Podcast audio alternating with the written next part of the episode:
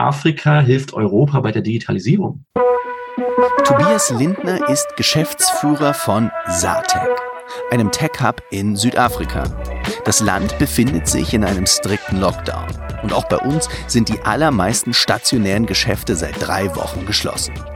Das deutsch-südafrikanische Team möchte dem stationären Handel hier helfen, Online-Shops aufzubauen, aus Südafrika heraus, kostenfrei.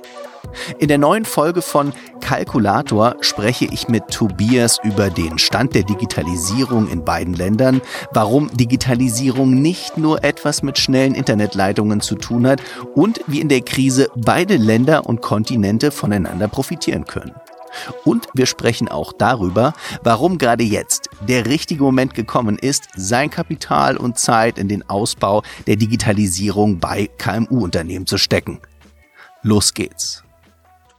Also ich bin Tobias, Mitgründer und Geschäftsführer der Firma Satec. Wir betreiben das erste wirkliche Tech Hub in Südafrika. Das bedeutet, wir haben im Prinzip die Intention, Expertise aus Südafrika für den europäischen Markt zur Verfügung zu stellen. Wir haben dort ein Team aus zehn Leuten, arbeiten mit denen an Softwareprojekten für Startups, für große Softwareunternehmen, aber auch kleine CTOs, die sich ein Team buchen. Das war im Prinzip unser Grundgedanke und da hat sich ein Team daraus entwickelt, wo wir zeigen, dass wir mit der Expertise von Südafrika einfach den deutschen Tech-Markt mit erobern wollen.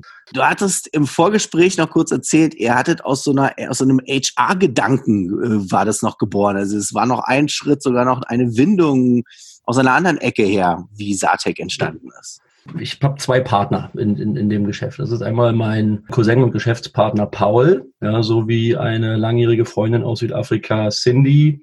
Cindy ist selber Südafrikanerin. Paul kam Anfang letzten Jahres auf mich zu, weil er damals noch für ein Recruiting-Unternehmen tätig war. Er sucht Programmierer, Web-Developer, PHP-Programmierer, ja.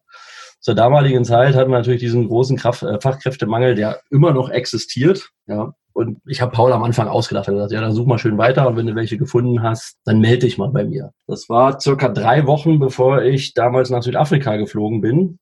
Dann kam über Nacht eigentlich die Idee, Mensch, wir hatten damals auch hochqualifizierte Ingenieure gefunden in Südafrika, warum denn nicht mal nach Developern schauen?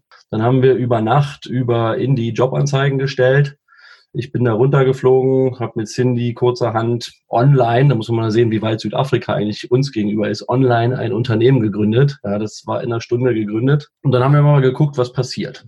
Man muss dazu sagen, in Südafrika hat man ein ziemlich gutes Hochschulsystem. Das ist sehr angelehnt an das, an das britische, an das britische Hochschulsystem. Und junge Menschen haben eine Affinität dafür, die fangen an, dort programmieren zu lernen, IT-Studiengänge zu belegen und sind top geskillt. Ihr habt ein genau. Team von zehn Developern, Programmierern da unten sitzen, die den gleichen, das gleiche Skill-Level haben wie Amerikaner, Europäer und so weiter? Vollkommen identisch, vollkommen identisch.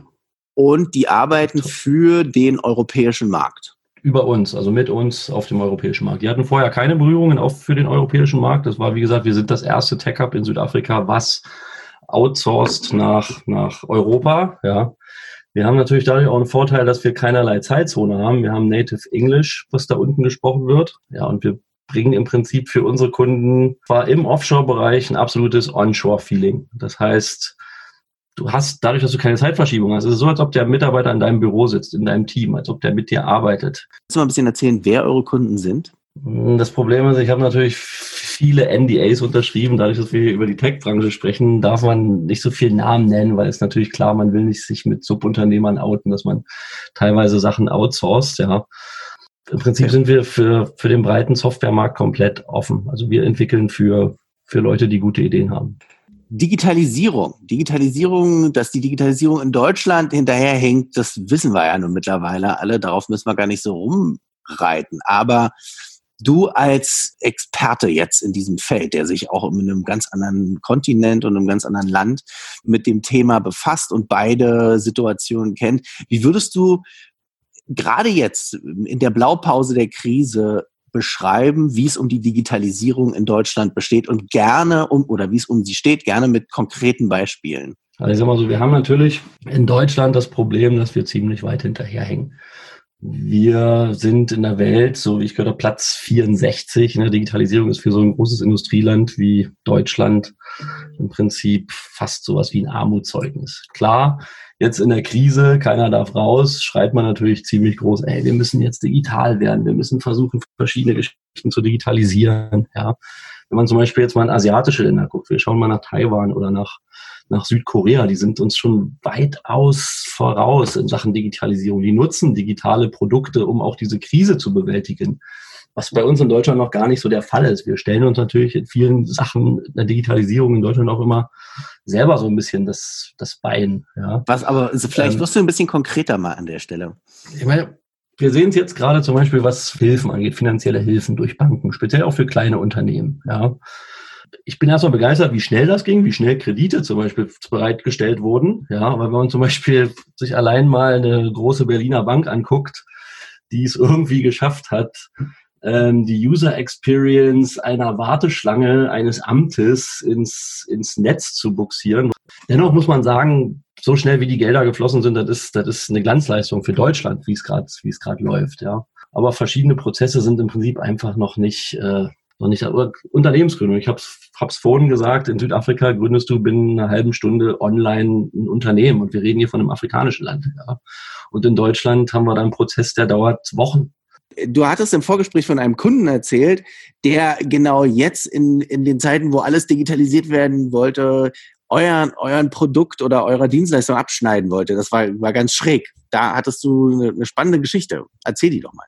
Ja, das ist im Prinzip, das ist, ist einer unserer größten Kunden, der im Prinzip aus Panik gehandelt hat. Der völlig so, ich muss jetzt erstmal alles einfahren, ich muss alles auf Kurzarbeit setzen, ich muss eure Leute erstmal auf Pause packen, ich muss erstmal gucken, wie es weitergeht und im Prinzip Angst hat, dass er sein Geschäft verliert, ja wo ich ihm gesagt habe, Mensch, hey, jetzt ist deine Zeit. Jetzt schreit jeder nach Digitalisierung. Du kannst ja nicht den Kopf in den Sand stecken, gerade wo es losgeht, wo es richtig losgeht. Du musst jetzt volle Geschütze fahren, du musst da raus, du musst deine Innovation an den Mann bringen, du musst deine Kunden beraten und zusehen, dass du im Prinzip deine Kunden auf die digitale Autobahn bringst. Ja, das ist der Punkt. Und mittlerweile ist er wieder völlig am Start und hat sich komplett gedreht und, und sieht die Sache mittlerweile auch positiv. Aber da sieht man mal im Prinzip, wie in so einer Krise Leute echt die Nerven verlieren oder kurz davor sind, die Nerven zu verlieren. Ja, ja auch so ein deutsches Mindset, ne? So ein deutsches Mindset Klar. dann aber auch wieder. Klar. Ihr habt ja euch äh, was überlegt. Ihr, habt, ihr arbeitet ja mit sehr großen und sehr namhaften Kunden zusammen.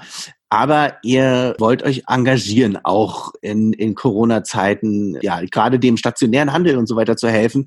Finde ich eine schöne Aktion. Ja, erzähl doch da mal rüber mal ein bisschen. Wir haben überlegt, wie kann man helfen. Wir haben unseren, unseren persönlichen CTO unten in Südafrika, der Gideon, der hatte eine tolle Idee. Ey, wir haben noch hier eine tolle Expertise. Wir müssen jetzt nicht das Rad neu erfinden. Lass uns doch einfach unsere, Tech, unsere, unsere technische Affinität, die wir haben, nutzen um in kürzester Zeit kleinen Unternehmen, kleinen Shops, die im Prinzip vorher völlig analog waren, ja, so eine Einführung zu geben, wie, wie kommt man zum digitalen Handel? Wie kriegt man im Prinzip dieses User Experience ihres kleinen Ladens ins Netz. Ja, und dann hat er gesagt, ey, es gibt gängige Systeme, so wie Shopify, ja, oder WooCommerce oder PrestaShop, ja. Das sind alles Sachen, die kriegt man ziemlich schnell eingerichtet. Ja. Und er hatte die Idee, lasst uns doch einfach jeder im Team am Tag zwei Stunden länger arbeiten und für kleine Unternehmen, für kleine Läden, kleine stationäre Geschäfte, äh, kleine Online-Shops aufzubauen. Wir reden jetzt hier nicht von der riesen Bandbreite und riesen Masse an Produkten. Ja, die Key-Produkte, die diese kleinen Unique Shops ausgemacht haben, darum einen kleinen Online-Shop gebaut und wir haben uns auf die Fahne geschrieben, wir bringen im Prinzip jeden kleinen Unternehmer innerhalb von zehn Tagen ins Netz ohne irgendwie groß daran zu profilieren oder uns zu, profitieren. Ja, die müssen dann natürlich selber ihr Online-Marketing betreiben. Da haben wir natürlich auch ein Netzwerk, wo, wo wir Freunde haben, die denen wiederum helfen. Ich habe vorhin zum Beispiel mit einer, mit einer befreundeten Unternehmerin gesprochen, der haben wir damals mal so einen kleinen Webshop äh, erstellt. Die würde ihre Expertise kostenlos zur Verfügung stellen und Leuten, die vorher noch überhaupt keinerlei Bezug zum Onlinehandel hatten, ähm, ihre Erfahrungen mitteilen. Wie, wie mache ich eine kleine Instagram-Kampagne? Wie, wie schaffe ich es, äh, eine, eine Userbase aufzubauen? Okay, das heißt, auf, ihr könnt mit den gängigen, äh, ihr könnt jetzt auch sagen, ihr macht was auf Shopify oder was. Ihr setzt einen genau. Online-Shop, einen E-Commerce-Shop auf, auf Shopify um zum Beispiel. Genau. Genau. Ähm, wo kann man euch denn erreichen? Erzählt es doch mal ganz kurz. Wie, wie, wie können denn sich jetzt die Unternehmer, die das hören, äh, vielleicht sich an euch wenden? Also die können auf unsere Website satec.io, ja, da kann man Kontakt zu uns aufnehmen, äh, da ist auch unsere Telefonnummer drauf, wir sind, wir sind ständig erreichbar per E-Mail, per Telefon. Ähm, man kann über unsere Facebook-Seite, über unser, unseren Instagram-Channel, man kann im Prinzip sämtliche Social-Media-Kanäle nutzen, um uns zu erreichen. Wenn ich jetzt aber, ich bin jetzt ein Unternehmen, mal abgesehen von der Krise, ja, und ja. bin vielleicht noch in einer Lage, wo ich generell anfangen muss, umzusteuern. Wo ich ein bisschen vielleicht eine Kapitaldecke habe und so weiter und so fort. Ähm, wenn ich jetzt so ein Unternehmen bin und will auf Onlinehandel umstellen, gibt es vielleicht aus deiner Sicht die, ja, so fünf Tipps oder zehn, wenn du sie hast? Also das allererstes muss ich erstmal gucken, dass ich, dass ich die Produkte präsentiere, die vorher auch im, im, im, im Verkauf waren, also die vorher im Prinzip gut im Verkauf waren, ja. Wenn ich jetzt im Prinzip eine breite Produktpalette habe, dann dauert natürlich die Erstellung eines Online-Shops auch eine, eine gewisse Zeit. Ja, diese Zeit hast du momentan aber nicht, weil du musst zusehen, dass dein Geschäft weitergeht.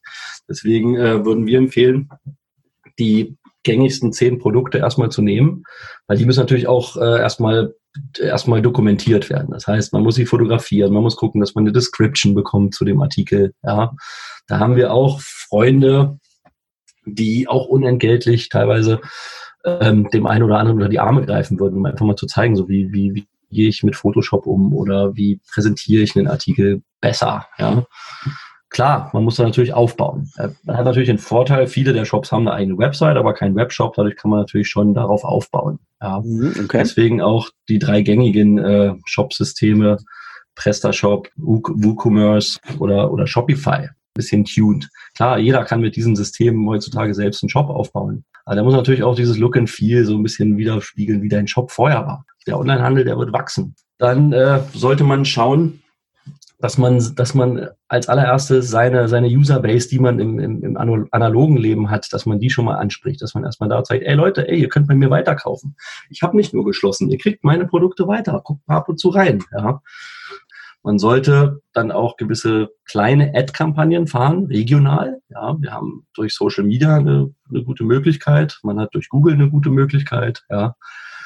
Und äh, man muss natürlich auch, man sollte auch versuchen, so ein bisschen die digitale Welt äh, auch mit der analogen zu verbreiten. Vielleicht auch mal ein Mailing starten in Form von äh, Flyer drucken, beziehungsweise kleine Postkarten, die in seinem Kiez verteilen. Wenn man jetzt mal außerhalb der Krise denken wird, weil die Krise wird auch irgendwann hoffentlich vorbeigehen, wird sie. Ich klopfe auf Holz. Ähm, und dann wird dieses ganze Thema nach wie vor aktuell sein. Womit muss ein Kunde aus dem KMU-Segment rechnen? Wir reden jetzt mal hier so von so kleinen Unternehmen, zwei, drei, vier, fünf Leute, die jetzt eben verstärkt im E-Commerce tätig sein wollen. Was muss ein, äh, ein, Kunde in dem Bereich mit, mit was für Kosten müssen die rechnen? Mit einem Maximalbudget von, von 2000 Euro, was aber eigentlich schon viel zu hoch ist, äh, was in der Regel viel geringer ist. Ja, ist man dabei, hat man seinen Shop online. Ja. Wie reagieren Banken auf solche Investitionen?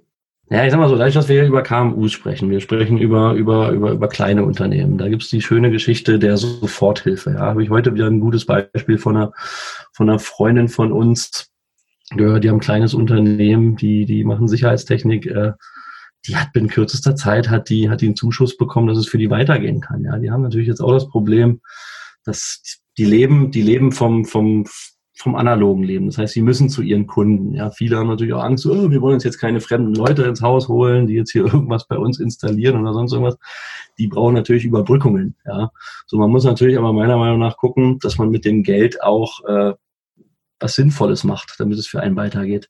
Das ist, ja, teilweise sogar, sogar, einzigartig. sogar schneller, ne? Also teilweise bin unter teilweise 24 Stunden. Genau. Also das war schon, da hat die Regierung auf jeden Fall top reagiert. Das ist echt beeindruckend. Okay, aber man kann, ich glaube, was eine wichtige Message gerade ist, weil viele ja gerade überlegen, wie digitalisieren sie ihr Geschäft.